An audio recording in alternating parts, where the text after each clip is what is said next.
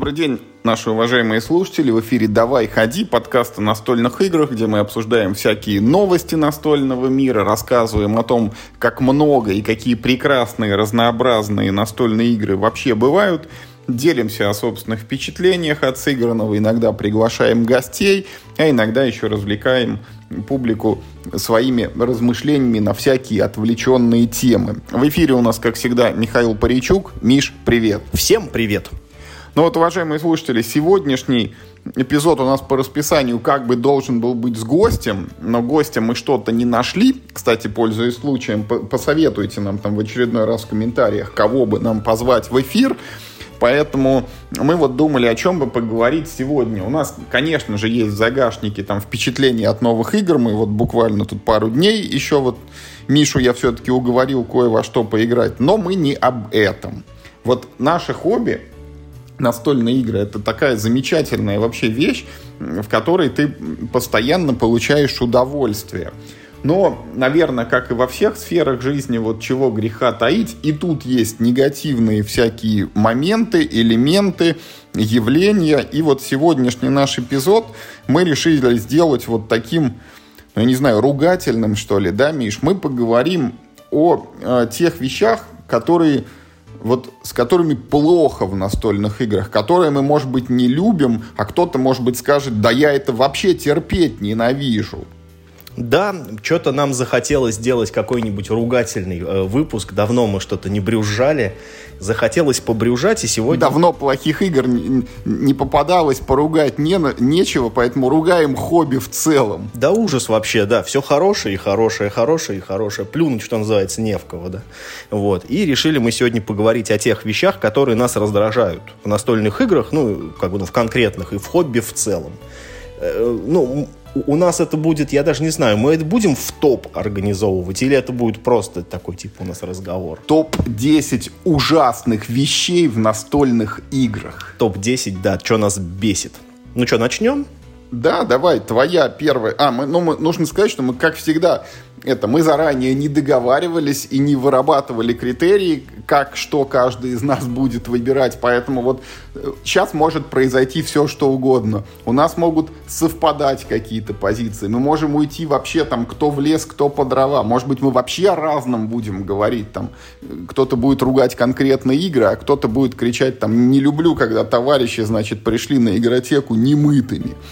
Короче, ты знаешь, вот я думаю, что у нас с тобой будет как минимум одно пересечение. Ну, я твой список не знаю, но думаю, что одна из тех вещей, которые бесит меня, да. тебя тоже бесит. Ну, в чем-то, да, мы должны сойтись. Ну, давай, Миш, твоя первая вещь тогда, прям начни. Самая...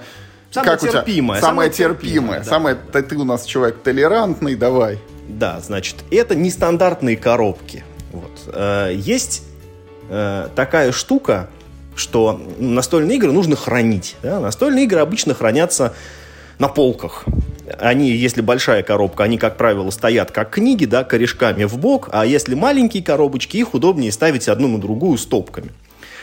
И все это замечательно до тех пор, пока у тебя коробки, ну, там, условно, прямоугольные и примерно одинаковых размеров. Э, тогда они вот, хорошо штабилируются, да, легко выбрать полки для того, чтобы хранить, ну, я так понимаю, что мировой стандарт тут этот икеевский пакс, да, как... Калакс. Пакс, по-моему, он называется сейчас. Ну да, ну суть та же самая, что вот эти вот полки 30 на 30 сантиметров, куда идеально влезают вот эти, значит, коробки формата Ticket to Ride по 4 штуки в эту самую. Э, э, я использую икеевский шкаф Билли, этой большой глубины, в которой тоже идеально встают, короче, коробки.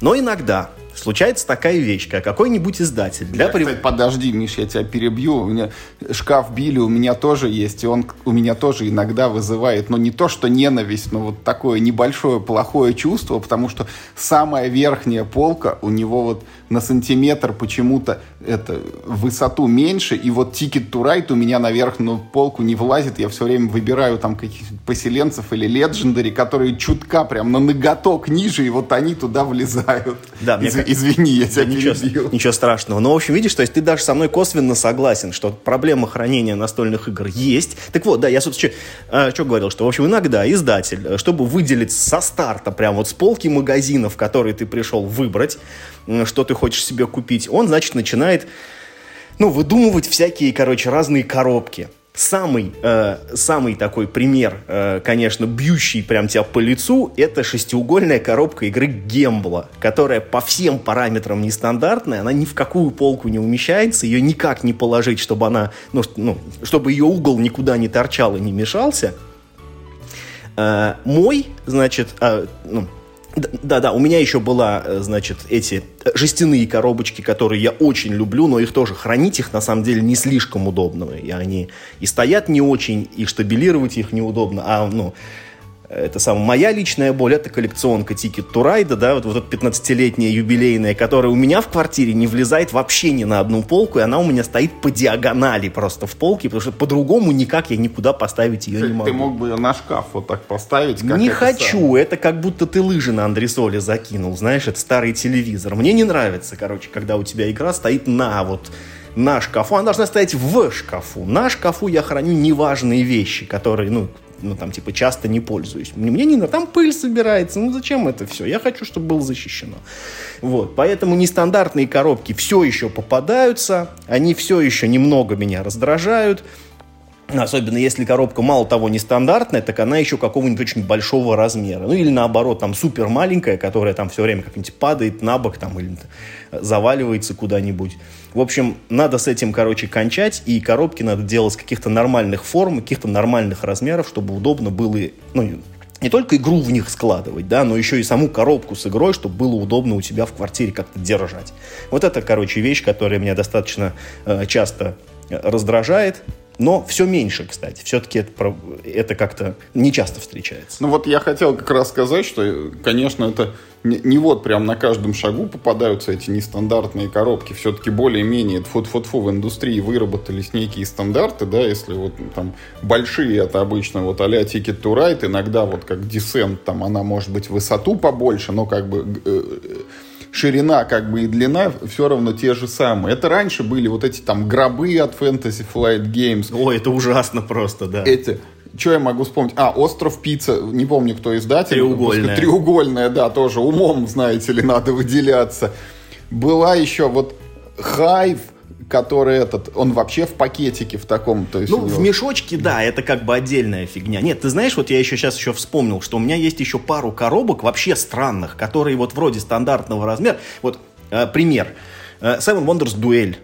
Она вроде стандартного э, размера 21 на 21. Ну, вот такой, типа, как маленький, как у нас э, много игр издают, типа, находка для шпиона. Вот у меня есть этот э, первое издание этой, как она называется, Картагены, короче, еще какие-то у меня игры в таком же формате. Как бы. Но Seven Wonders Duel на 2 миллиметра больше, чем все остальные. Господи. Это как ты это установил, Миш? Ты Очень как, легко. Ты как, как в анекдоте, который это, я, я считаю спички да, 10 да, да. Вы что, там совсем да, с ума сошли? 159, да. то 63. Вы совсем с ума посходили. Абсолютно верно. Вот. Нет, ну ты, ты знаешь, это казалось бы мелочь, но она вот именно и вот все остальные коробки в полке лежат хорошо, а именно эта коробка, она жмет, понимаешь? Она прям вот так это в притирочку к остальным лежат. И бывают так, э, э, другие коробки, которые, знаешь, вот, вот они вроде стандартные, но вот на пару миллиметров побольше. Тоже немножко бесит. Ну, Миш, хочу еще сказать, что у меня вот богатейший просто опыт э, игры в Тетри с этими коробками, вот, чтобы их упи- О, да. упихать там в ограниченные ресурсы полки, и как бы можно справиться со всем, я тебя уверяю. Тут как бы ничего страшного нет. А еще мне вспомнился какой-то, значит, вот я читал на Board Game или, может быть, на Reddit где-то, в общем, пост, где какой-то товарищ говорит, вот, типа, я игры-то играть люблю, вот, ну, и много, и разных, но место у меня очень ограничено в квартире. И, в общем, э, он пришел к такому, не знаю, трудно или, может быть, наоборот, это рационализаторское решение. Он эти коробки вот уменьшает под возможный габарит. Ну, то есть, вот на примере того же Ticket to Ride он берет коробку, выкидывает из нее вот этот пластиковый вкладыш инлей, да, кладет вот на дно поля, там раскладывает сверху вагончики и карты, и потом высоту бортов подрезает просто лишнюю, и высоту крышки тоже уменьшает. Ну, и то есть, получается, тот же Ticket to Ride, только высоту он теперь там, например, не 9 сантиметров, а 4 всего лишь. И в полку уже у тебя влезает не 4 тикет турай, да, 8 условных. И, короче, вот вот такие операции он проделывает со многими играми, причем он там старается как бы так подгадать, что если, ну вот, э, еще и, и габарит уменьшается, ну вот у Ticket to Ride он только высоту коробки, а так бы длину и ширину, если подрезал, чтобы там, ну вот, изображение, оно все равно как-нибудь так легло на лицевую сторону. Я где-то встречал пост от другого чувака, который э, говорит, что ну вот мне тоже хочется место сэкономить, и когда допы, короче, к играм выходят, Э, ну, они очень хорошо обычно умещаются в базовую коробку, и коробку от допа, типа, можно не хранить. Но, говорит, обидно, на ней, во-первых, прикольный арт. Ну и во-вторых, как ты подтвердишь, что у тебя типа, ну, типа, ну, был доп в коллекции. И он вырезает, короче, арты этих допов и складывает их отдельно в папочки. Интересно, кому он должен подтвердить, что у него Ну, я думаю, что сам себе, это же, это же такой, типа, коллекционный фетиш. Ой, ну, Миш, давай я, наверное, перейду теперь к своей вот этой вот пункту номер один. Я, уж, я, честно говоря, не уверен, что я их расставлял там как-то по градациям терпимости. Но вот пункт номер один, как бы его сформулировать. Короче, я не люблю, когда в играх, или я не люблю такие игры, в которых, в общем, речь идет об играх, э, где можно... Ну, вот то, что в шахматах называется зевнуть ферзя. Когда ты играешь, например, это, в принципе, это, наверное, может в любой игре произойти, когда ты, ну, там, какой-то ход просто, там, я не знаю, засмотрелся, задумался о чем-то, на секунду отвлекся, и потом походил, и неправильно.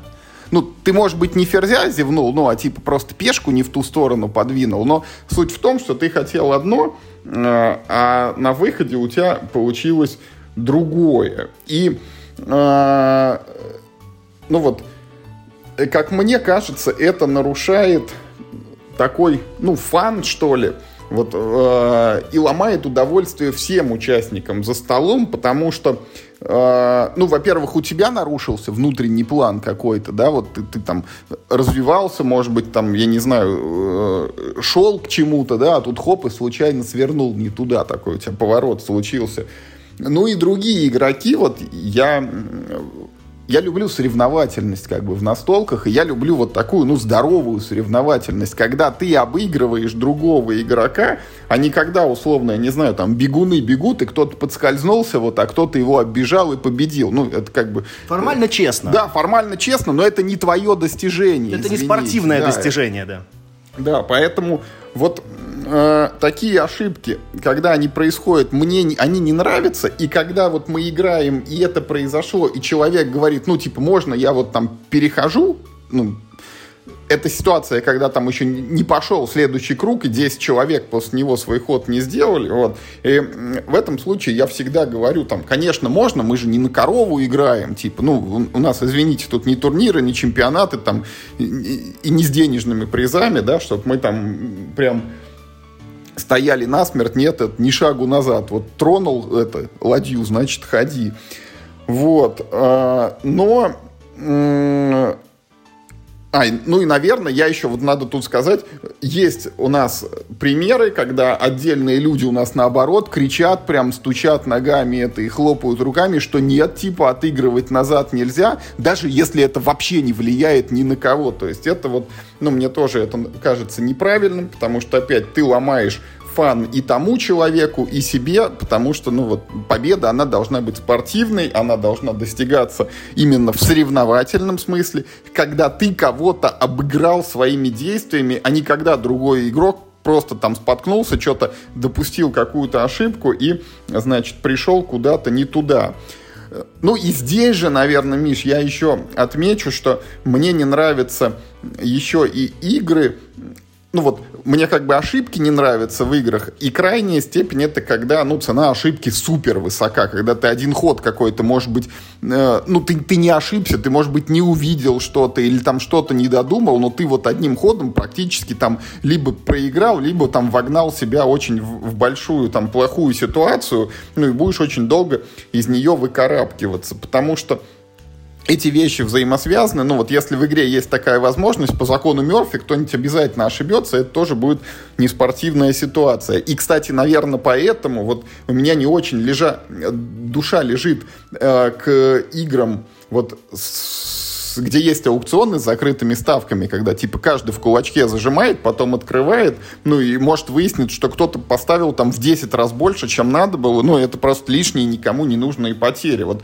по этой причине, кстати, в контейнер регулярно предлагают играть, когда ну просто вот все по кругу ставочку повышают, повышают, повышают, пока все не, не спасуют, чтобы вот таких вот вещей избежать. Короче, вот моя первая позиция, Миш, вот я не знаю, я очень, мне кажется, расплывчато рассказал, но это вот, вот эти ошибки а зевнуть ферзя, когда их не дают исправить, и когда и последствия этой ошибки оказываются, ну, очень как бы тяжелыми. Ты знаешь, а я вот на самом деле очень вот эту твою боль разделяю, но я с ней немножко по-другому сталкиваюсь. Я нет-нет доиграю в какие-нибудь, ну, приложения, которые эмулируют настольные игры, и вот там такое бывает очень часто, особенно если, ну, там, ну, на смартфоне, где просто, условно, какая-нибудь там капля упала, да, там, ну, типа, ты и чай пил, этот э, брызнул, он там типа фигак ход сделался, отмотать нельзя, и ты сыграл, ну, э, не то, не так, или бывает не очень удобный интерфейс, когда играешь с телефона какую-нибудь карточку, хотел приблизить, а перепутал, ну, там, типа, недолгое нажатие, а два раза нажал, карточка разыгралась, ну, и типа все, как бы, да, тоже а,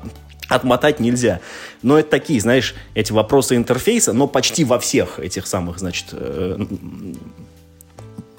ну, компьютерных приложениях настольных игр, как правило, вот эта ситуация, она, как правило, необратима. Если ты там что-то сделал, как правило, ну, ну, типа, забрать уже нельзя, а в настольных играх э, мне тоже нравится, когда, например, тебе могут дать, ну, и, и чем сложнее игра, тем, ну, тем, мне кажется, это актуальнее. Например, там, ну, э, ну там взять, э, примерить э, тайл на карту, посмотреть, э, ну, как он ляжет там, да, ну, так, вот, вот какие-то такие, типа, служебные вещи, которые действительно не влияют на победу, но, тем не менее, как-то удобнее делают игровой процесс. Я, на самом деле, очень тебя хорошо понимаю в этом смысле.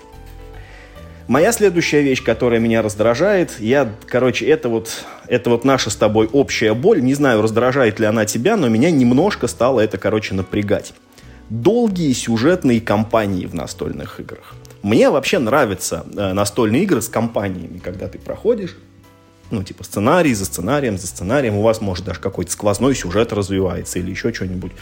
Вот. Это, в общем, довольно прикольно. Э, э, даже если это не Legacy, вот как мы с тобой играли в пандемию, там нет Legacy, но есть сюжетная кампания, тем не менее, это было довольно прикольно. Но иногда в играх вот эти сюжетные кампании очень собака долгие. Они, например, требуют там 15 раз собраться на эту игру или там ну, что-то около того, в общем. И э, если, чем, видимо, я старше становлюсь, тем как бы у меня меньше времени именно на настольные игры, а тут это помножается на количество игроков, что у каждого там какое-то свое расписание, и, и мы там условно в четвером должны совпасть э, там 12-15 раз, чтобы пройти кампанию. Да? Яркий пример пандемия второй сезон, который мы сколько, три года уже пытаемся, в общем, мы э, собраться. Да даже вот этот вот, э, ну, My City Райнера Кницы, который вот мы проходим с вами, и то мы не можем как-то вот ее добить. Осталось все там уже, там, типа, мы вышли на финишную прямую, но никак не добьем. Одним словом, э, сюжетные кампании, ты знаешь, вот я такую тебе хочу привести параллель, значит, ну, с индустрией сериалов, которые, как мне кажется, ну, уже с этим столкнулась, как более старшая, более продуктивная индустрия, потому что вот я помню, что сезоны сериалов, которые выходили в начале нулевых в 90-е, содержали в себе по 24 серии умрешь смотреть, просто ты состаришься, пока ты досмотришь 20, а еще и по часу, знаешь, ну там не по 45 минут с рекламой, а честный вот час, 60 минут все. То есть тебе нужно 24 часа сутки, чтобы посмотреть сезон сериала. Ну, а он, как правило, больше одного сезона все содержит. И вот ты сидишь там, смотришь его, короче, очень долго.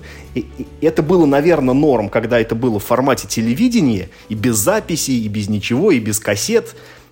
Ну, тебе вот показывают его каждый день, ну и ты вроде как вечером приходишь, и, и, ну, одну серию посмотрел, ну и как бы ладно, спать пошел. Наверное, тогда это было норм, но потом, видимо, как-то индустрия поменялась, и количество серий в сезоне стало сокращаться. И сейчас оно дошло, ну сейчас, сейчас 6-8 серий в сезоне, это, ну, ну, типа, вполне приличное считается количество. И мне, честно говоря, вот это гораздо больше нравится, когда сезон содержит в себе вот 8 серий, потому что он ну, не успевает сильно растянуть историю, она более компактная, более какая-то сжатая. Я сериалы смотрю не ради глубокого сюжета, а ради каких-то просто, ну, там, каких, каких-то веселых историй, или, ну, значит, э, ну, типа, просто ради фана. И вот эти 24-серийные э, сериалы, если вдруг хочется что-нибудь старое посмотреть, ты, значит, ну, вот сейчас пользуюсь кинопоиском, до этого было другое приложение, значит, открываешь, и ты смотришь там 8 сезонов по 24 серии, и каждая серия по часу. И такой, а, нет, спасибо, я это все равно никогда не посмотрю, даже, наверное, не буду и начинать. Вот, и вот мне кажется, с играми с компанией, мне кажется, ты знаешь, вот, э, ну, я думаю, что даже к этому, может быть, и придет э, когда-то геймдизайн, что э, будут вот э, компании, ну, там, условно, не одна компания на 20 миссий, а в игре будет содержаться, скажем, 2-3 компании по 8-10 миссий. По сути, то же самое, что если ты хочешь э, на нее собраться 20 раз, ты можешь на нее собраться 20 раз. Но у вас будет несколько ну, более таких коротких арок, каждая из которых будет закончена. И, и я бы вот хотел, наверное, чтобы, ну вот, куда-то в эту сторону повернул геймдизайн, чем э, в сторону длинных компаний, там, по 10-20 э, миссий э, в одной. Э, это вот как раз та причина, почему я вообще ну, никогда и даже, и даже не возьмусь играть в Gloomhaven, потому что, ну, там, типа, 60-100 часов на, э, на прохождение. Я даже не хочу это начинать. Вот. Э, спасибо, что вышли «Челюсти льва». Вот как бы вот это вот мой формат. И то надо еще тоже, знаешь, суметь их пройти. В общем, короче, долгие сюжетные кампании, вот, вот это размусоливание, короче, геймплея, оно немножко, мне уже немножко поднадоело. Слушай, но тут я тоже как бы порассуждаю, потому что вот пытаюсь вспомнить, ну как бы да, тут от пандемии это понятно, что эта претензия у тебя была на букву «П» сразу, потому что мы первый сезон проходили, наверное, года четыре, вот второй уже условно три проходим и никак все не пройдем. Вот этот вот мой город. С другой стороны, вот э, ну, типа, а долгие кампании это какие? Вот ту же неофициальную кампанию для пандемии, там, по-моему, 15 сценариев мы с тобой успешно прошли. Это на минуточку почти не отличается от сезона пандемии наследия, где у тебя 12-18 игр. Я думаю, тут надо делать так. Вот, короче, э, вот это долгие, это значит, ты берешь количество сессий, да, которые необходимы, чтобы это пройти, ну, там некое среднее, потому что явно там есть расхождение. А, значит, дальше ты это умножаешь на время партии, ну, ну, тоже некое среднее, а дальше ты умножаешь на среднее, ну, на некий поправочный коэффициент на количество игроков, потому что чем больше игроков, тем у тебя в геометрической прогрессии возрастает сложность э, того, чтобы, короче, собраться. Поэтому, когда мы с тобой проходили неофициальную кампанию пандемии, а мы проходили ее вдвоем, первое. То есть э, это как бы очень очень сильно повлияло именно на простоту. И второе, время партии, извини, 30-45 минут. Ну да, мы часто по два сценария за раз раскладывали. Мы почти всегда по два сценария. Так быстро и проскочили. Да.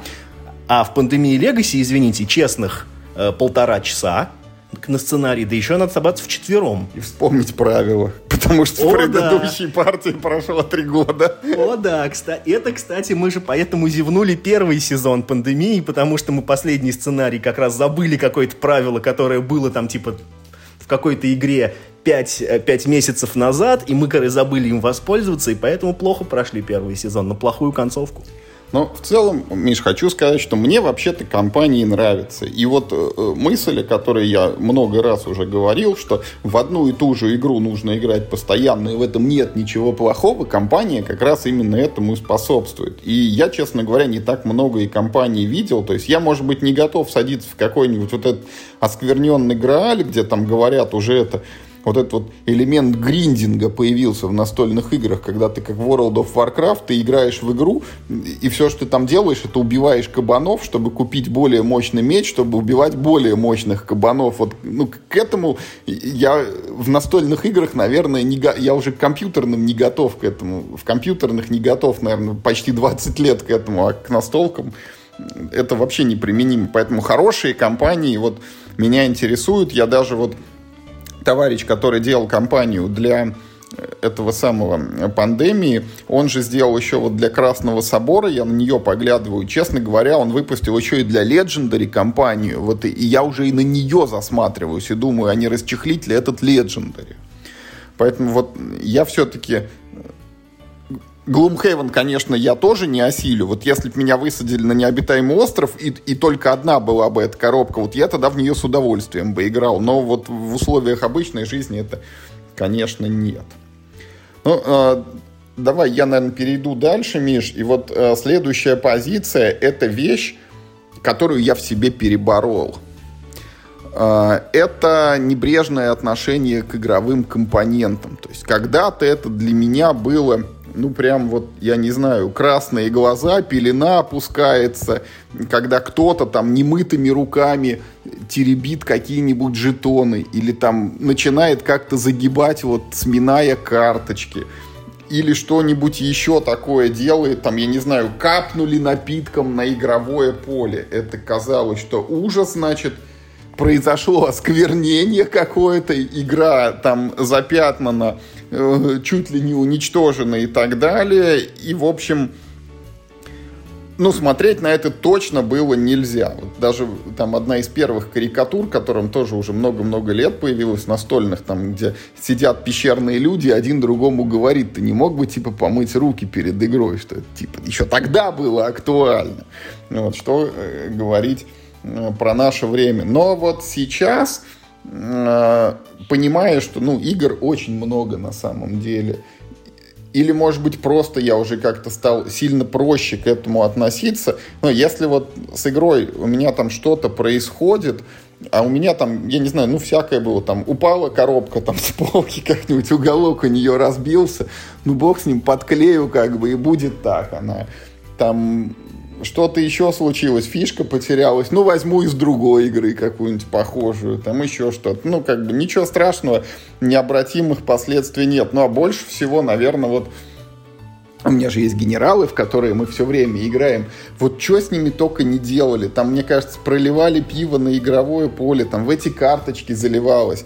Вот э, с ней мне вообще ничего не страшно, потому что там уже там заменены все фишки. То есть там есть железные танки, с которыми не будет ничего, но только они там покрашенные, например. Ржавеют. Да, советские, знаешь, например, или американские. Они стучатся друг об друга в этой в коробке и немножко так облазят. Ну, как бы и фиг с ним. Это боевая машина.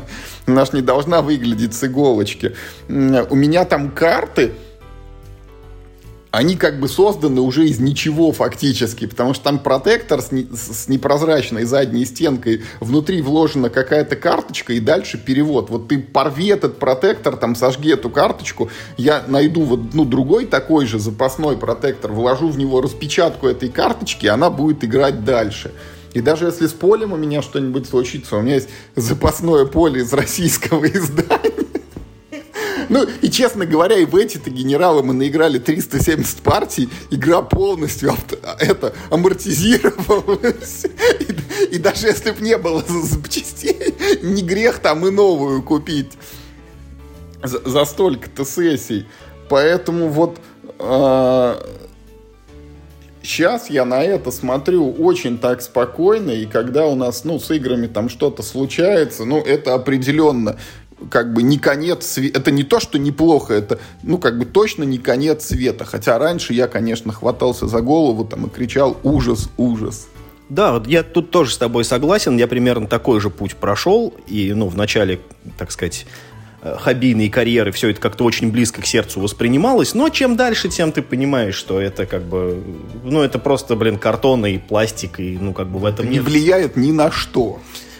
Ну, ты знаешь, смотри, э, бывают, наверное, редкие случаи, когда действительно порча компонентов влияет, но именно на игровой процесс. Например, краб-карт. Это очень редко, Миш. Ну, тащи карту снизу колоды, чтобы тебе типа это... Это раз. Есть протекторы с непрозрачными задниками, да. которые полностью э, это нивелируют. То есть это стало как-то, да, восприниматься сильно проще. Другое дело, другое дело, что сейчас, если ты планируешь в игру поиграть и потом, э, значит, ее выставить на барахолку, сейчас очень относятся к этому, короче, как-то прям, ну, как мне кажется, типа, ну, порой чересчур критично. То есть, например... Подожди, Сохранена пленка! Да, то есть, вот смотри, вот э, вполне, как я вижу, стандартный ценник, что если ты просто снял э, пленку с игры, это уже минус 20%, типа, на барахолке. Вот. И мне кажется, что это, ну, как бы, ну, мягко говоря, перебор э, со скидками за то, что просто нет как бы пленки на коробке. Там даже жетоны могут быть не выдавлены, но игра уже не в пленке. И я не понимаю вот этого фетиша на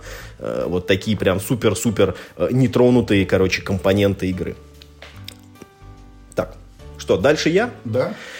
Э, так, моя следующая вещь, которая меня раздражает, э, это уже будет ну, то есть мы переходим к более серьезным, короче, вещам, которые, ну, мне уже вот именно портят удовольствие. Э, но если те, это были какие-то, ну, какие-то мелкие неприятности, которые, ну, вот знаешь, это вот как палец этот, э, заусенец, короче, у тебя торчит, вроде ничего страшного, но, блин, бесит.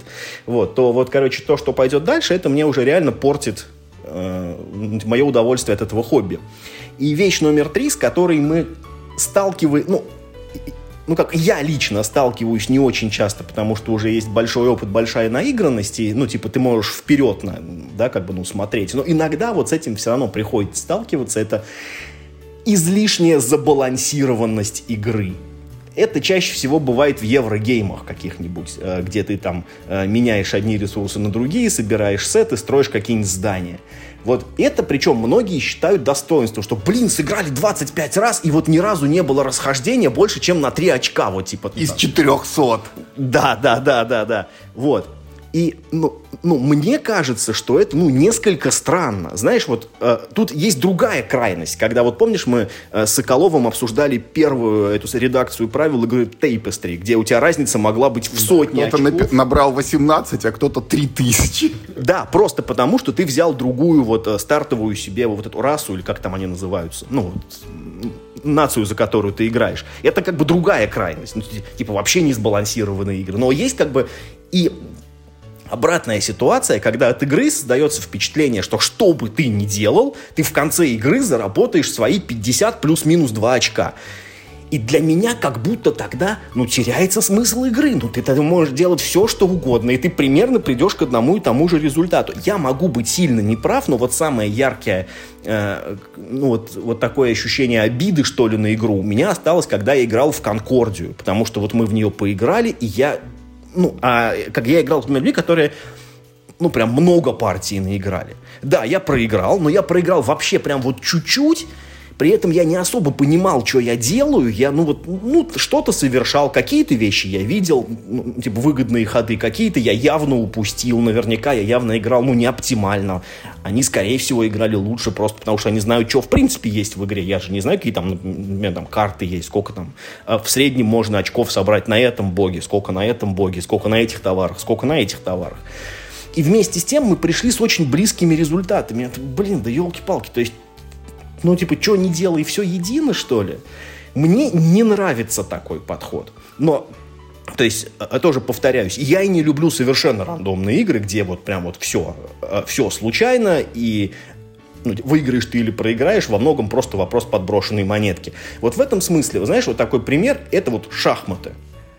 Они, в них много стратегий, но они все ситуативные. Ты не можешь э, в шахматах выбрать какую-то одну стратегию и типа всех ей раскатывать, потому что она зависит от того, как играют твои противники. То есть мне нравятся игры, в которых с одной стороны много как бы, ну или по крайней мере несколько э, различных стратегий действий, но ни одна из них а, не является ультимативной, чтобы ты постоянно ей пользовался, и даже, может быть, э, ни одна из них не является таковой, которой ты всю игру вот ты должен, может быть, ей придерживаться. А может быть, ты сначала там вот этим поделал, потом переключился, не знаю, на доставку товаров, потом переключился на убийство монстров. Так вот, как бы так сейчас складывается конъюнктура партии, что вот сейчас как бы выгоднее вот этим заняться, а сейчас этим.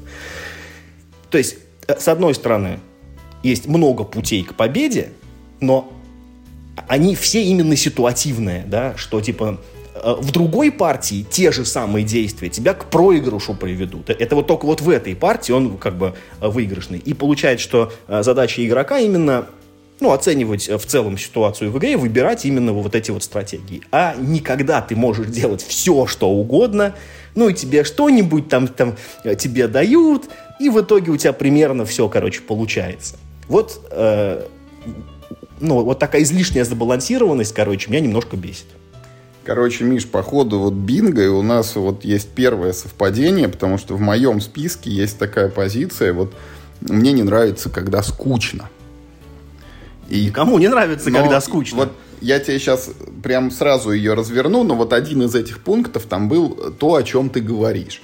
Вот э, ну, понятно, что никому не нравится, когда скучно, а мы еще, извините, ну, тратим свое свободное время, чтобы нам было весело, чтобы получать удовольствие, и когда ты садишься за игру, и она тебе не приносит того, на что ты рассчитывал, ну, это ужасное просто. Это, наверное, самая ужасная ситуация вот, вообще, что может случиться в нашем хобби. Да, причем даже э, вот когда она тебе не приносит ярких эмоций, это даже хуже, чем когда игра откровенно плохая, потому что в этом есть, ну, ну какой-то свой глум. Ты, ну, вы понимаете, что это чушь, но это хотят глумитесь, там что-то делаете, ломаете игру, а вот когда вообще нет эмоций, это полная прям шляпа-провал.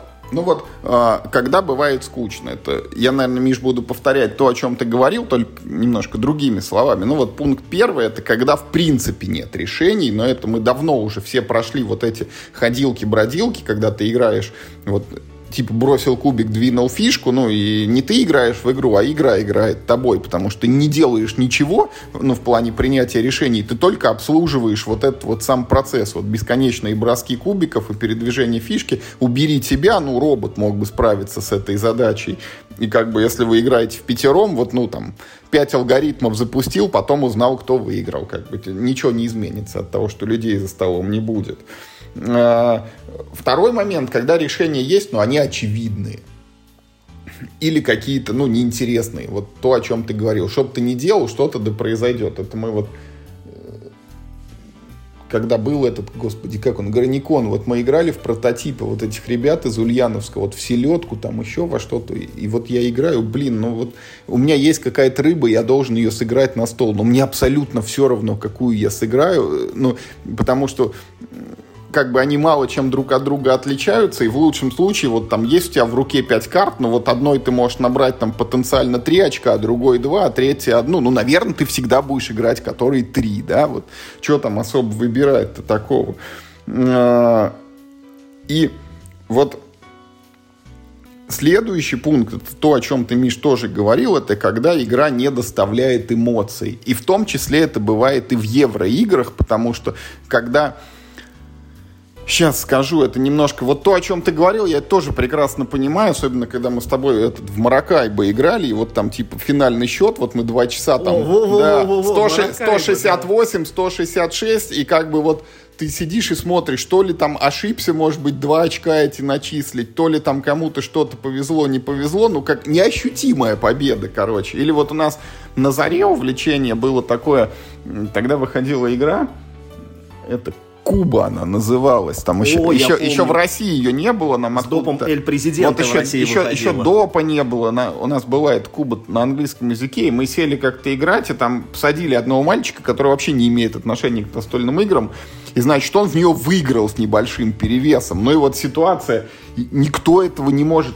Ну, понятно, он сам не может сказать, где он там победную стратегию выбрал или какой у него был победный ход. Ну и все остальные, кто умеет играть, они тоже на это смотрят и не понимают, как такое вышло. Потому что все вот выглажено, средний ход тебе приносит 3 очка, что бы ты ни делал и так далее.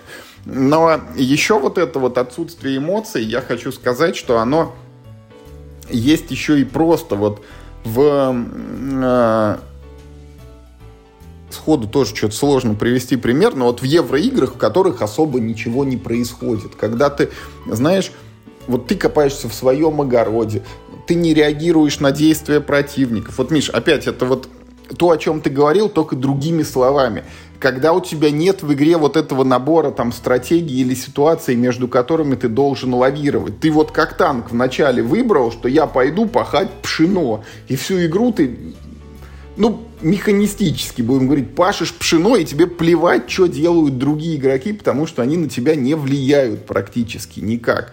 И вот ты пашешь, пашешь, пашешь и пашешь, ну, как бы и партия закончилась, ну, и ты можно сказать, что ты был знатным пахарем, да, но вот обсудить вот чего-то, вот, чтобы были какие-то события в ходе этой партии, ну вот там Петя набрал 83 очка, а Миша 84, как бы, и на этом все. Вот это, это для меня ужасно, потому что, наверное, в этом во многом и кроется моя нынешняя, как бы, вот такая нелюбовь к евроиграм, потому что эмоции в них бывают – ну, в них бывают, но не так часто, как хотелось бы.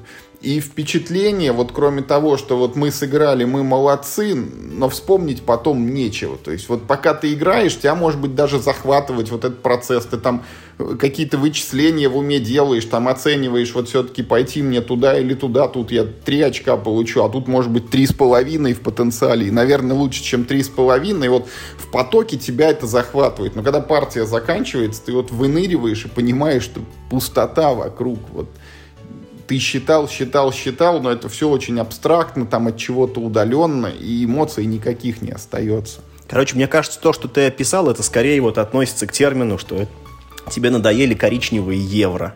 Ну, то есть это не только там какой-то... Э, э, э, это не что-то одно, а это вот некий набор качеств, который вот он, ну, вот типа в общественном сознании скомплектовался вот в это емкое определение еще одно коричневое евро, да, что поставив э, э, этот ярлык, значит, э, на игру, ты прям сразу отсекаешь определенную часть аудитории, просто потому что все, ну, примерно понимают, что ну, я что напомню, да, что я же сказал, скучные игры, это вот супер простые, супер очевидные, дурацкие, неинтересные, ну и скучные евро, наверное, еще и потому, что с большой долей вероятности я все это уже видел, как бы, и ничего нового я оттуда не почерпну. Окей. Мой номер два – Э, вещей, которые прям я очень, короче, не люблю, это overproduction.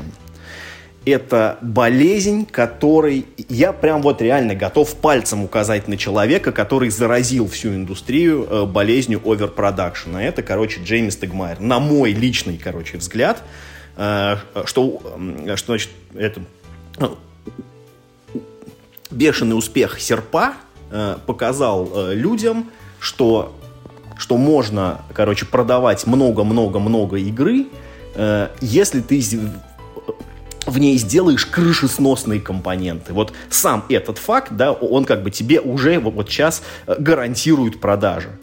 На мой личный взгляд, что такое overproduction? То есть, ну, понятно, да, что это, ну, это вкладывание чего-то такого, что, ну, что не обязательно и просто делает, ну, типа, внешний вид игры лучше это не очень нужно, это просто такие типа внешние упра... указатели, как я это называю, текстурки высокого разрешения. Э, это как бы хорошая часть этого процесса. Плохая часть этого процесса заключается в том, э, что, во-первых, это поднимает стоимость игр на ровном месте. Ну, э, я думаю, что в половине вот игр то есть, ну, с оверпродакшеном можно скинуть цену на треть точно, э, просто сделав в ней нормальные компоненты. Не супер топ, а просто нормальные компоненты. А это, в свою очередь, от индустрии, да, от хобби э, сильно, как мне кажется, э, сильно отрезает новых игроков. Потому что вот выходит какая-нибудь классная новая игра, но она, например, выходит через Kickstarter, где сразу там, там 10 килограммов пластика даже там в этом самом, в базовом лоте ну, она, соответственно, то есть, ну, и стоит, соответственно, да, ну, и как бы человек приходит, блин, мне как бы хочется приобщиться, но это очень рискованная покупка, потому что она стоит там 6-7 тысяч рублей, сейчас это вообще, ну, не, нет, э, не, не феномен, да, ну, то есть, игры за такие цены. А сам факт того, что, э, ну, типа, ну, кикстартеры, э, ну, ну и в принципе, значит, вот эти компании по сбору, они проходят успешно, успешно, успешно, успешно, и это приводит к тому, что вот это вот... Э, оверпродакшн становится, ну, нормой, по большому счету.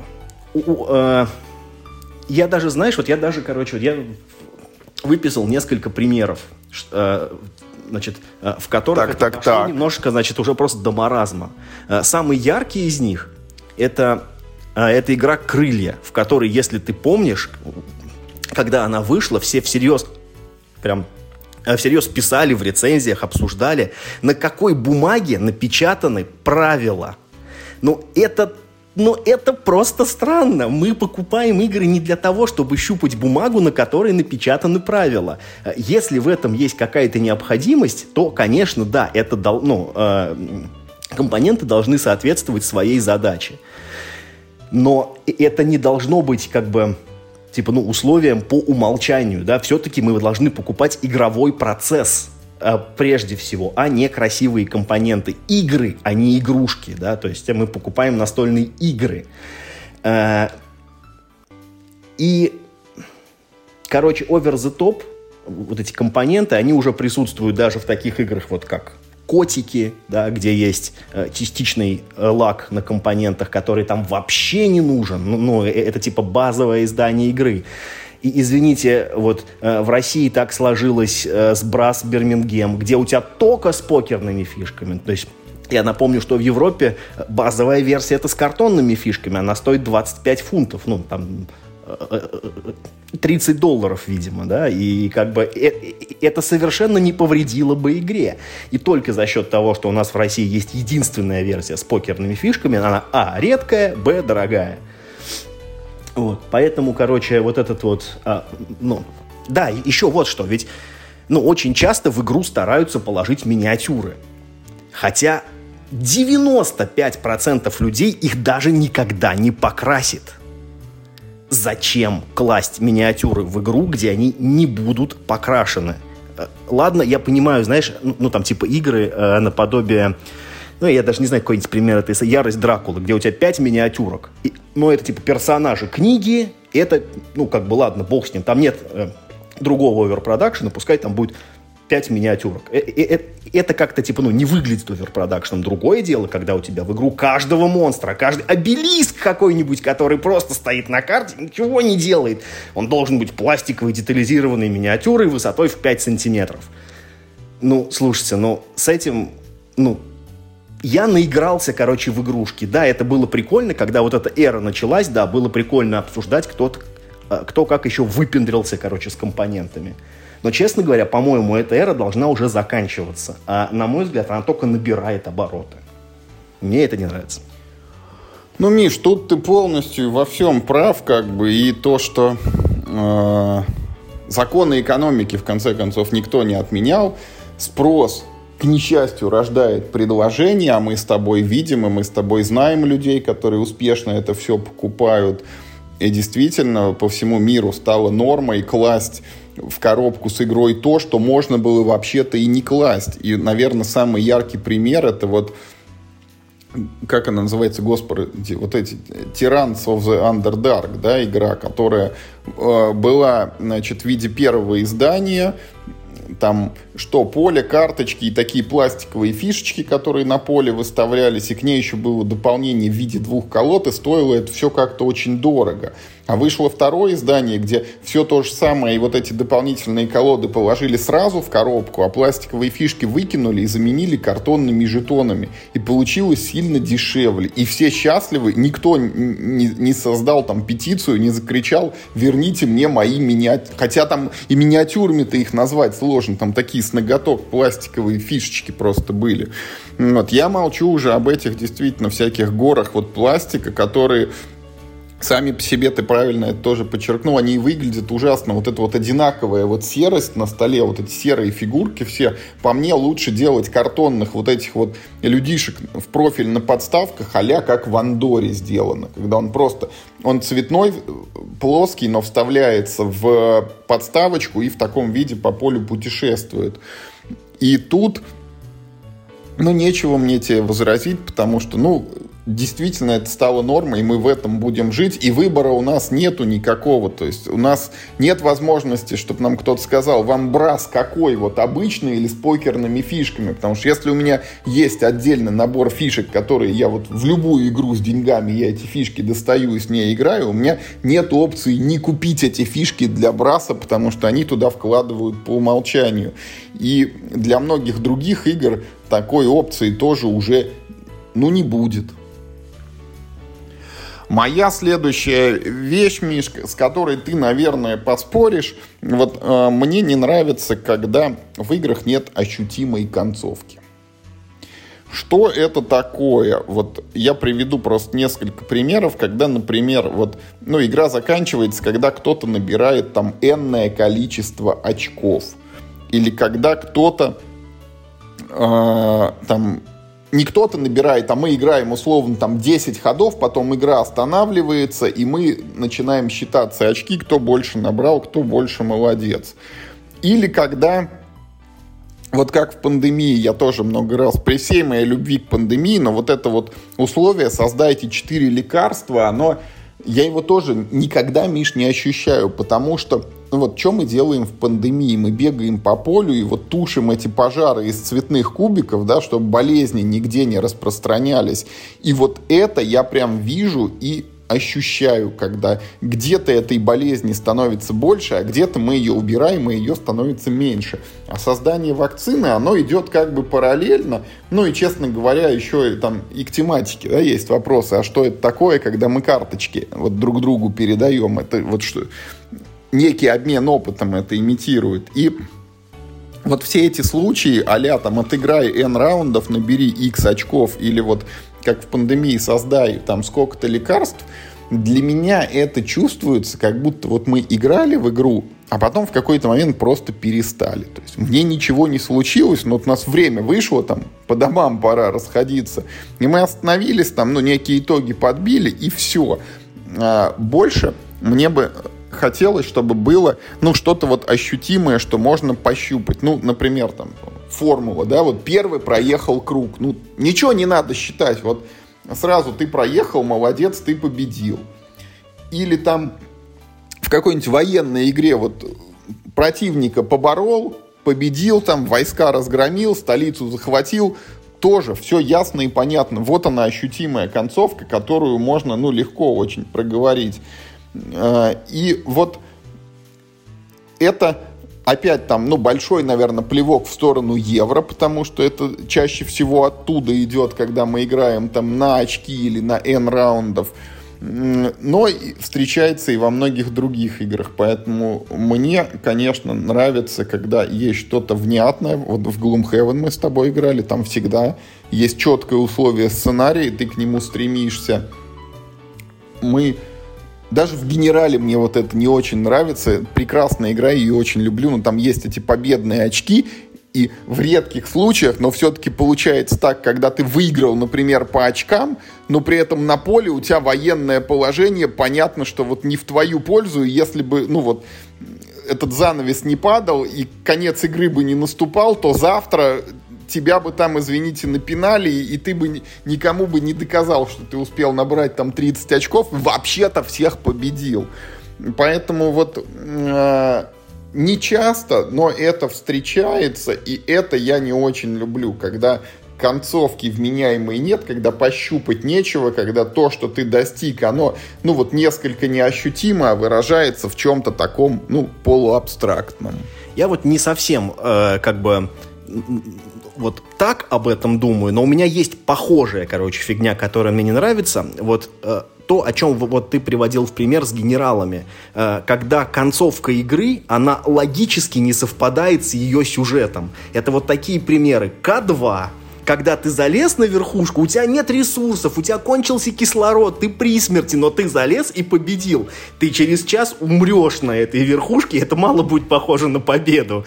Э, значит, э, такая концовка, э, то есть, ну, не концовка, а такое есть в мемуарах о 44-м, когда вместо того, чтобы, значит, выполнять стратегическую задачу, ты бегаешь по тылам и единички додавливаешь, потому что это, ну, типа, каждая, ну, э, каждый отряд это одна медалька. И, и, и получается, что медалек ты набрал нужное количество, ну и вроде как ты подорвал, ну, наверное, боеспособность противника, но типа, ну, в стратегическом плане ты, ну, достиг не то, зачем тебя посылали, грубо говоря, да, или вот, э, ну вот Какие-то ну, Эклипс классика, да, когда все что-то копят, а девятый раунд, он, ну или теперь во втором издании восьмой, он все равно последний, берешь все войска, идешь в атаку, чего-нибудь бы дозавоюю, глядишь. Ну, слушай, про Эклипс мне тяжелее говорить, потому что есть игры, которые требуют э, просто окончания по таймингу, ну, ну, то есть, типа, иначе они не закончатся просто никогда, да, то есть, ну, типа, Представь себе, что в Эклипсе нет вообще ограничения по количеству ходов. Да вы, блин, до сих пор бы первую партию еще, наверное, играли бы в нее. Вот, поэтому нет. Есть вещи, когда надо действительно просто сказать «хватит», вот на этом этапе мы посчитаемся. Но все-таки вот это должна быть, ну, либо уж там совсем какая-то очень большая сложная игра, вот типа Эклипса, там, Сумерки Империи, наверное, к, э, к Wargame, наверное, это ну, там как-то отчасти. Агрикола. Слушай, Агрикол не очень долгая игра, это все-таки, э, э, это другая ситуация. Я говорю именно про то, что если вот это ограничение не ввести, то она, видимо, и не закончится. В Агриколе не так работает все-таки. Вот. А, ну, или это должна быть какая-то очень веская причина, именно тематическое, да, посчитаться именно вот в этот вот конкретный момент игры.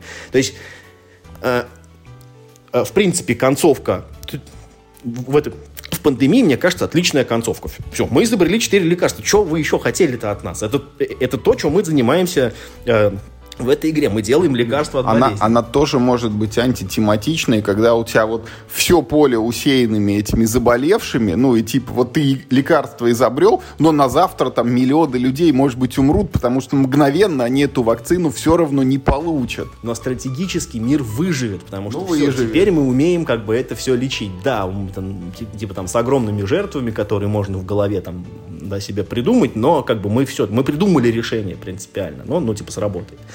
Или вот э, концовки, как, например, это самый э, классический катан, да, где у тебя концовка просто, сколько там, 12 победных очков, да, по-моему, или 10, сколько там надо их набрать. Мне это норм, если это, ну, ну типа, полная, э, ну, такая типа условность, мне как бы это норм. Но если как концовка не совпадает с сюжетом игры, то вот это меня бесит, да.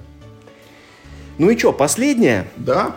Э, по номеру, но первое по важности. То, что меня бесит в последнее время сильнее и сильнее всего. Более того, то, о чем я буду говорить, на мой взгляд, во многом является, ну, собственно, источником, короче, многих вещей, которые бесят меня э, в целом. И, и даже, ну, даже кое-чего из того, о чем я сегодня говорил. Это система краундфандинга. Э, это сейчас ну, максимально популярный формат, в котором работают как независимые издатели, так и крупные, э, как, э, как для того, чтобы э, профинансировать значит, свой проект, на который у тебя нет денег, если ты совсем молодой какой-то там, да, начинающий товарищ, так и просто для привлечения внимания, типа вот как на Кикстартере популярные компании какие-нибудь супер игра, которая точно будет напечатана, но мы там типа 10 тысяч долларов соберем. Понятно, что ее собирают за полчаса, ну, типа игру печатают, но ее и так бы напечатали. А, в чем, в чем я вижу, что, что именно, короче, мне кажется, происходит из-за того, что популяризируется краундфандинг. Ты платишь деньги за игру, ну, а, часто ты э, ничего не знаешь об игре, да, э, это как бы часто игра, которой, ну, типа, еще не было вообще, э, это часто новая игра, да, то есть давай сейчас про это проговорим. Значит, ты видишь некое ее описание, ты платишь деньги, причем там же всегда хайп, да, то есть там же всегда только сейчас будет продаваться это дополнение, только здесь. Или там только за эту цену, потом будет в 85 раз дороже, короче, ты, короче, купишь, а то и вообще не купишь, поэтому ты сразу платишь ну, некую существенную сумму денег, потому что очень трудно перебороть э, в себе желание купить полный пак, да, на Кикстартере. Типа, если ты купил полный пак на Кикстартере, мне кажется, э, не купил его, да, мне кажется, на тебя посмотрят просто как на идиота, типа, да, я занес, это купил базу, типа, ты что, дурак, зачем ты, типа, заносил на Кикстартер? Купил бы в магазине типа эту базу, да, ну, то есть, короче, Kickstarter нужен, чтобы покупать по 200 баксов, короче, полный пак, в который ты не сыграешь никогда, ты даже, даже не посмотришь этот контент, потому что нужно миллион партий, чтобы все это включить в игру, а, вот. Ты ждешь довольно долго, ну, это там полгода, год, может быть, а в некоторых случаях это затягивается на дольше, но это скорее исключение, ну, как мне кажется, среднее, э, среднее время ожидания проектов э, с краундфандинга – это примерно полгода. Ты ждешь, и к тебе приходит игра. В момент, когда ты уже, ну, типа, несколько остыл. Ну да, уже давно-давно перегорел. Хайп, да, как бы хайп утих. Ты уже другую заказал только что. Э, ты уже успокоился, и вот э, она приходит к тебе. Через полгода, как ты, значит, как, как ты ее оплатил. Вот этот вот конфликт того, что ты, с одной стороны, уже не очень-то сильно, может быть, заинтересован в этой игре, но деньги ты за нее уже отдал, как мне видится, он порождает завышенные средние оценки игр. Люди э, ставят хорошие оценки только потому, что они уже эту игру, ну, типа, они ее уже купили и за довольно большие деньги. И это приводит к тому, что я знаю миллион игр, которые вообще никогда бы не вышли, если бы они по той же цене просто продавались бы в магазине. Единственная причина, по которой существует, например, игра «Чай», только потому, что она продавалась на Кикстартере с хайпом, с крутыми компонентами, с плюшками Кикстартера, которые абсолютно не нужны ни для чего. Э, и можно на самом деле много примеров таких э, найти, что игра в том виде, в котором она продается, она просто не вышла бы никогда, если бы не эта система. Э, следующий шаг мы делаем. Значит, система вот этого типа утром деньги, вечером стулья, да, позволяет издателю давать тебе рассрочку. Но это же полный маразм. Если бы тебя принуждали пойти в банк за кредитом, чтобы взять настольную игру, сколько человек бы так сделало? Это то же самое. Ты просто кредитуешься не у банка, а у издателя. Сколько человек купило бы игру в кредит, даже если бы это была достаточно редкая игра, которой, ну вот как, э, как я, я не знаю, ну, как что-нибудь напечатали, типа, один раз. Типа, все, до завтрашнего дня можете в наших магазинах Юбилейный тикет to ride. Да, 27 тысяч рублей, короче, этот самый. А, Ведьмак, завтрашнего дня в магазинах, полный пак, 27 тысяч рублей. И вот, короче, значит, рядом сидит, э, значит, э, девушка из какого-нибудь там, не знаю, там, Альфа-банка, и, и типа, если хочешь, она тебе тут же сделает, говорит, как есть в магазинах бытовой техники, да, но бытовая техника э, это типа то, что тебе реально нужно сколько человек сделало бы так, да, пришли бы в магазин, вот, короче, мой паспорт, мне, пожалуйста, на 27 тысяч кредит, значит, на год. Беру ведьмак в ипотеку. Да, этого бы не существовало, если бы не система предзаказов. И это приводит, ну, дальше, да, то есть, э, э, э, чтобы заставить людей как можно больше приобрести, значит, твою игру сейчас, да, на этапе, э, значит, ну, производства, ты туда кладешь классные компоненты, чтобы игра продавала себя не геймплеем, а картинками на сайте. Ты видишь, какие будут классные арты, классные вообще вот эти э, фигурки. И ты прям, блин, хочу, короче, себе вот это. Ты даже не знаешь, как в это играть, чувак. Э, и, и, ну, а, а потом эти игры попадают, ну, часто, да, ну, как бы э, на обычные прилавки магазинов, или просто они, ну, как так или иначе, этот подход, он влияет на индустрию, что приводит к моему прошлому пункту в среднем, э, в, э, в среднем э, сейчас у игр, как мне кажется, overproduction. И я думаю, что виной тому вот... Э, я, в принципе, не вижу ничего плохого в том, чтобы э, финансировать проекты. Но это такой инструмент, который, вот, ну, типа, в моей системе координат люди, что называется, обратили во зло. Он был сделан не для этого. Он был сделан для того, чтобы маленькие независимые чуваки могли набрать себе там э, тысячу долларов, чтобы сделать э, крафтовые какие-нибудь там, короче, штучки, потому что у них нет другого способа это профинансировать. А это превратилось в то, что огромная индустрия с большими бюджетами пользуется этим инструментом для того, чтобы финансировать свои высоко э, стоящие проекты, значит, на этапе производства, да, избегать рисков и при этом, как мне кажется, не, ну, не то, что как мне кажется, э, при этом они влияют на рынок не так, как мне бы хотелось, чтобы вот он, типа, э, менялся, да. Меняют его не в ту сторону, куда мне нравится. Поэтому краундфандинг я, честно говоря, прям ненавижу.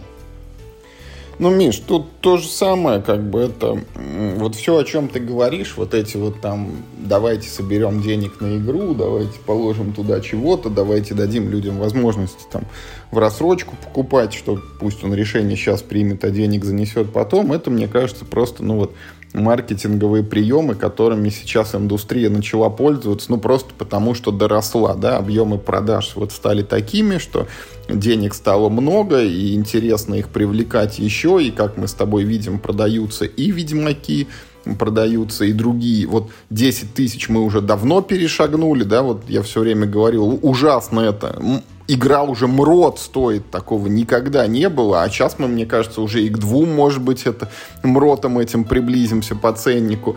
И люди, главное, продолжают покупать, то есть опять спрос порождает предложение, а значит, это будет продолжаться. Мне э, ну, я, честно говоря, на это вот там не могу сказать, что хорошо это или плохо. Я внимания особого не обращал. Но вот там эти сборы на Кикстартере, с моей точки зрения, их делают ради того, чтобы, ну, там, лишнюю хорошую новость о себе преподнести. Что мы вот выпустили игру, которая там за первый день собрала всю сумму, мы ее точно напечатаем. Но это как лишний элемент рекламы воспринимается. Вот это так называемая рассрочка, когда ты заносишь деньги издателю типа там в этом месяце, в следующем, потом и потом. Надо понимать, что, ну, в эту сумму уже проценты эти заложены, и вот компания, которая игру производит, она в накладе точно не останется. Там все уже посчитано. И ты просто, ну, не, вот опять на эмоциях там сейчас принял какое-то решение, и вот несешь потом, потом и потом. Точно так же вот эти все там дополнительные миниатюры, какие-то новые компоненты, эксклюзивы там и так далее, это все делается ради того, чтобы тебя завлечь, как бы, чтобы ты вот решение принял и своей кредиткой там провел по терминалу скорее. Я забыл сказать один очень важный тезис, короче, э, собственно, к которому я, в общем, э, все это хотел привести. Значит, э, во-первых, то, что еще тебя очень стимулирует на вот этих, значит, сборах, то, что время ограничено всегда, и ты как бы подсознательно думаешь, что все у меня... Ранние пташки на 5% дешевле могут да, взять. Да, и даже и бог с ним, даже если вопрос не в деньгах, у тебя все время есть мысль, что потом этого не будет, что это сейчас, месяц, это нужно сделать right now, потому что потом все, ты это потом не достанешь. В этом, вот я хочу сказать всем нашим уважаемым слушателям. Вот у меня, мне сегодня племянница спрашивала, а сколько у тебя игр? А я вот даже ответить не смог. Я не знаю, но вот точно больше, чем 500, наверное, у меня этих коробок. И нету ни одной такой игры, про которую я бы сожалел, что я ее когда-то не купил. Вот, это вот как раз то, к чему я, э, собственно, хотел привести. Вот эти э, компании по сбору денег, они делают игры ну, так кажется, что, что, что типа игры важнее, чем на самом деле они есть. Чуваки, настольные игры это не важно. Это вещь, это, это не то, что вещь, это инструмент, чтобы получить небольшой, маленький фан. Все, они не должны претендовать ни на что большее, потому что, чтобы получить большой фан, да, в жизни есть гораздо много более, ну, достойных занятий. Э, настолько... Например, слушать этот подкаст. А, come on, это мне кажется... Мне кажется, в аду пытать можно этим подкастом. Э, нет, я имел в виду какие-нибудь э, достижения, э, какие-нибудь э, какие-нибудь личные э, цели, реальные, да, или какой-нибудь спорт, ну, вообще что-то настоящее. Например, посмотреть все советское кино. Я даже не знаю, насколько это лучше, чем чем слушать наш подкаст. Ну, типа, все прям, прям, прям вот все, все, все, прям, прям, прям вот все фильмы, значит, там и про пятилетки, да, прям, прям вот всю хронику про Удой, вот прям все, да. Ну, в принципе, по этой теме хотя бы можно будет потом какой-нибудь диссер написать. В принципе, это хотя бы полезно.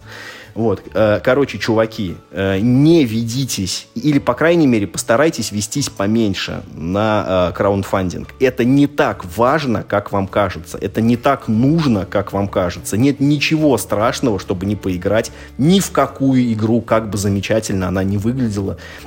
И как бы вот, ну, типа, казалось, под, прям для меня сделали. Нет, ее сделали просто так, так, так, так уж сложилось Э, если будет на то, короче, воля судьбы, то вы в нее поиграете. А нет, так ничего страшного, поиграйте в другую, их много хороших, правда. Миш, ну вот своим вот этим как бы дополнительным тезисом, который ты изначально хотел озвучить, мне кажется, ты почти перекрыл мой пункт номер один, потому что мой пункт номер один, он называется «Новые игры». Вот. Ну, было бы странно, да, мы не, неоднократно с тобой уже это и девиз провозглашали, что мы говорим новые игры. Новые игры покупают те, у кого старые плохие. Да-да-да. А если у вас старые плохие, подумайте о том, изменился ли ваш подход к покупке игр или нет.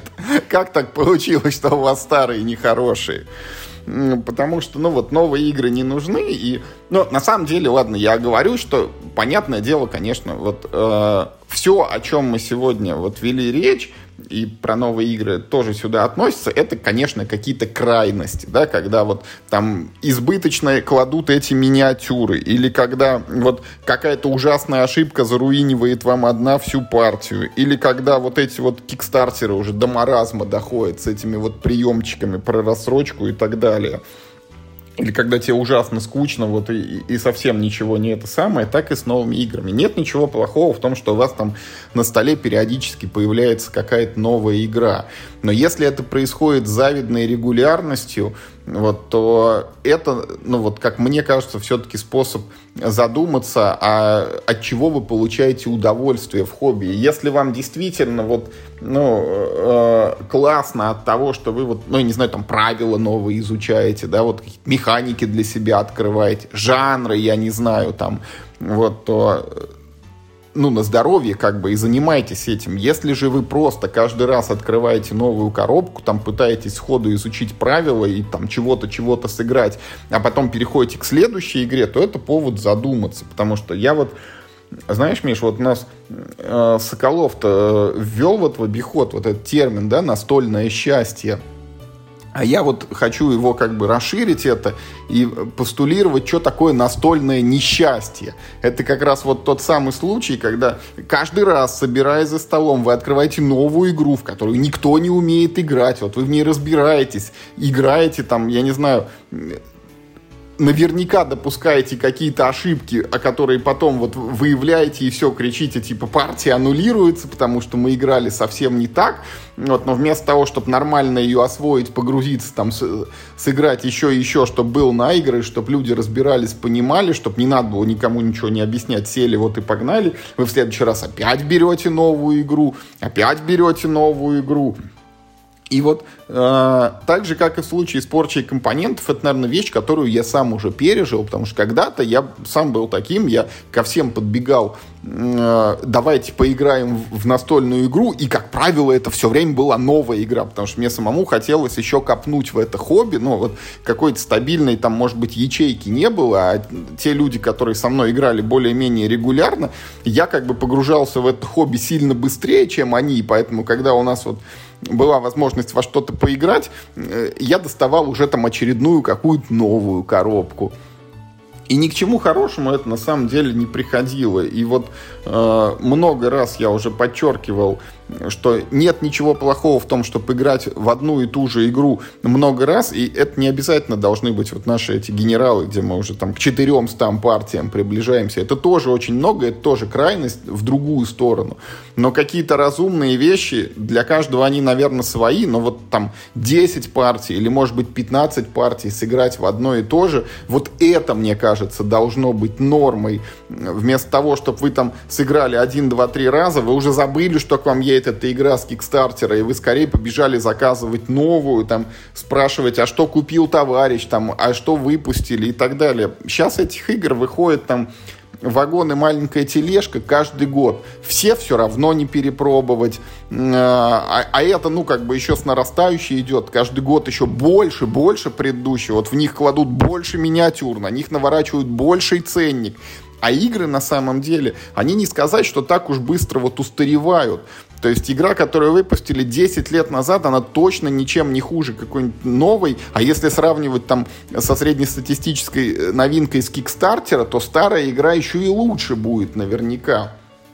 Поэтому вот новые игры это такая вещь, на которую нужно на от которой не нужно отворачиваться и не нужно на нее смотреть с опаской, но смотреть вот так пристально, понимая, что если вы там собираетесь поиграть в какую-то новую игру, хотя бы для себя ответить на вопрос, а почему я в нее хочу поиграть, что меня в ней такого привлекает, и точно ли она вот лучше каких-то старых, которые вот тоже, может быть, заслуживают вашего внимания и места на столе. Да, читайте Будду, следуйте серединному пути, да, не надо быть аскетом, но и не надо быть прожигателем жизни, надо все хорошо в меру, как сказал Неру. Я хотел еще тут э, добавить, что э, на моей, э, ну вот, так скажем, э, на моем опыте если прошлое свое анализировать, я же тоже, естественно, когда ты только-только приходишь в хобби, ты в любом случае попадаешь в культ навья, тебе хочется попробовать всякого, короче, побольше. Ты вот как за шведский стол впервые попал, мне все, пожалуйста, вот сюда положите в тарелку. На самом ну, и ты думаешь, что таким образом ты себе прибавляешь, ну, некую насмотренность. Ты увидел это, увидел это, попробовал здесь, попробовал так. Э, на самом деле, зачастую более продуктивно глубоко изучить одну игру.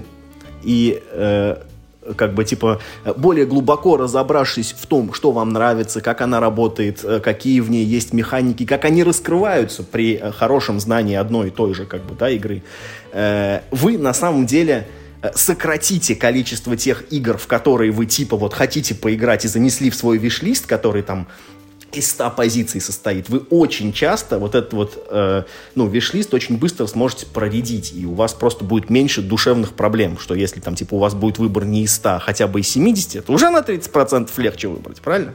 Вот. Поэтому, да, чуваки, не гонитесь за новинками, это это путь в никуда, потому что новые игры выходить не перестанут, вы никогда, короче, их все не попробуете, никогда вы не купите последнюю игру, ну, э, э, э, этого не произойдет, да. Больше, больше, короче, цените то, что есть у вас сейчас, потому что вы это купили не просто так.